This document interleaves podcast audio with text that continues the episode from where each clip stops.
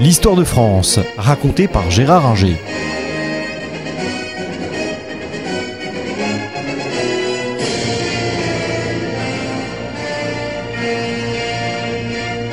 Bonjour. Aujourd'hui, nous allons parler des rapports entre euh, le judaïsme et le christianisme qui, euh, de plus en plus, euh, en Gaule, dans les années 300, prend une place très importante parce que l'empereur lui-même, Constantin, autorise en 313 par l'édit de Milan la, le christianisme comme une religion permise. Et lui-même sans se convertir, favorisera le christianisme. Or, christianisme et judaïsme à l'époque sont en concurrence. Les juifs euh, pratiquent à l'époque le, prosélytisme sans le vouloir ou pas d'ailleurs, euh, parce qu'il y a beaucoup de non-juifs qui sont des craignants Dieu, qui euh, fréquentent les synagogues, qui croient à un Dieu unique, qui ne se convertissent pas tous au judaïsme, mais qui sont proches. Et donc les chrétiens, eux aussi, veulent euh, conquérir des âmes et euh, se tournent vers ces euh, craignants Dieu. Et là, la concurrence est de plus en plus sévère et les chrétiens vont s'appuyer sur l'empereur romain, Constantin, puis ses successeurs. Ils vont élaborer des théories qui vont être très nuisible euh, aux juifs euh, jusque presque aujourd'hui, puisque euh, il a fallu attendre 1945 pour voir le christianisme redécouvrir véritablement ses racines juives, mais à partir du IVe siècle, on va avoir un christianisme hostile aux juifs et peu à peu, les pères de l'Église, qu'il s'agisse de Saint Jérôme, de Saint Jean Chrysostome et d'une autre manière de Saint Augustin, vont élaborer des théories très hostiles euh, aux juifs. Ils vont déclarer que le peuple juif est un peuple déicide, que c'est lui euh, qui a tué Jésus, que c'est un peuple maudit en raison de ce crime de déicide et qu'il est condamné à errer par toute la terre sans trouver le repos ni une patrie, et que le judaïsme, de toute façon, est une religion euh, desséchée. Euh, sans âme. Euh, Saint Augustin a dit qu'il doit rester un peuple témoin, témoin de sa déchéance, euh, puisqu'il refuse de reconnaître la divinité euh, du Christ. tout cela va entraîner progressivement ce qu'on appelle l'enseignement du mépris et qui a très bien montré euh, Jules Isaac euh, dans les années 1950-1960 et qui a aidé à faire prendre conscience d'ailleurs de l'hostilité euh, du christianisme, ce qui l'a amené à changer de position. Mais à l'époque, donc dans les années 300, 400, 500, à l'époque de Clovis, pour simplifier, eh bien le christianisme est vraiment très hostile aux juifs. Alors est-ce que ça change quelque chose en Gaule? Au début, non, au début, non, parce que la population euh, voit pas très bien la différence, d'abord entre juifs et chrétiens, et puis ensuite, elle considère que chacun, ma foi, peut pratiquer la religion qu'il veut, euh, et il y a de nombreux cultes païens qui existent encore en Gaule à euh, ce moment-là.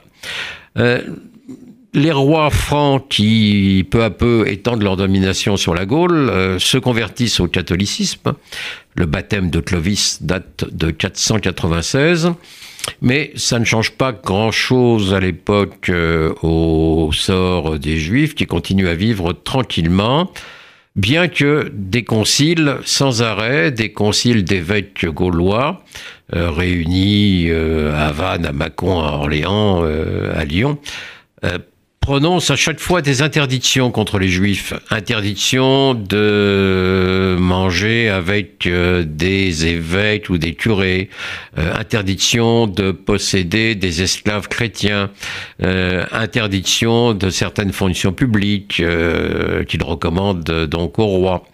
Mais comme ces règles sont recommandées à chaque fois euh, dans les différents conciles qui se suivent au 5e euh, siècle, c'est peut-être la preuve que euh, tout ça n'était pas très respecté et que la population, elle, n'était pas hostile aux juifs.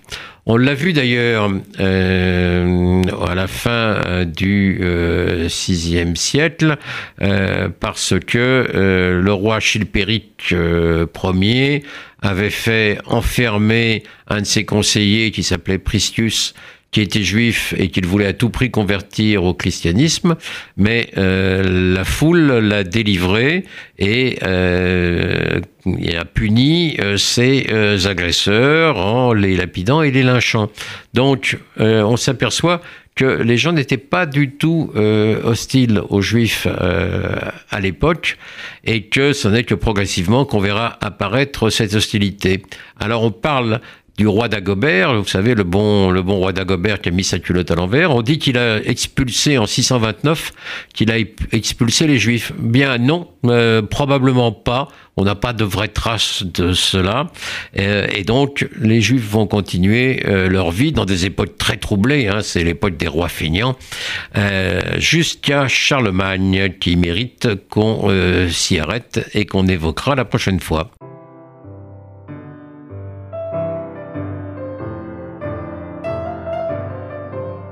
Le bon roi d'Agobert avait sa culotte à l'envers.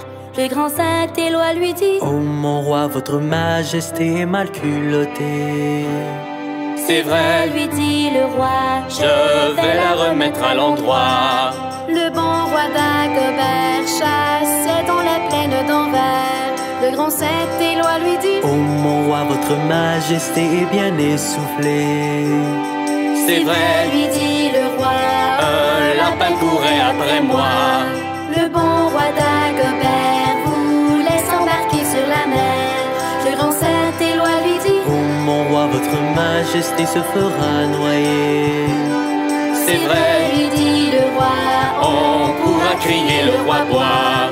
Le bon roi d'Agobert mangeait en bouton du dessert. Le grand saint Éloi lui dit Oh mon roi, vous êtes gourmand, ne mangez pas tant. C'est vrai, lui dit le roi. Je ne le suis pas tant que toi.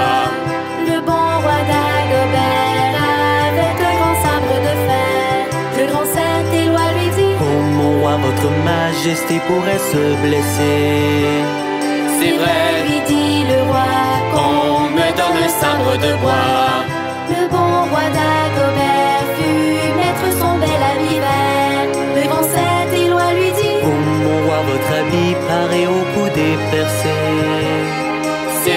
Lui dit le roi. Le tien est bon, prête-le-moi. Le bon roi d'Agobert faisait peu sa barbe en hiver. Le grand saint Éloi lui dit Oh mon roi, il faut du savon pour votre menton. C'est vrai, lui dit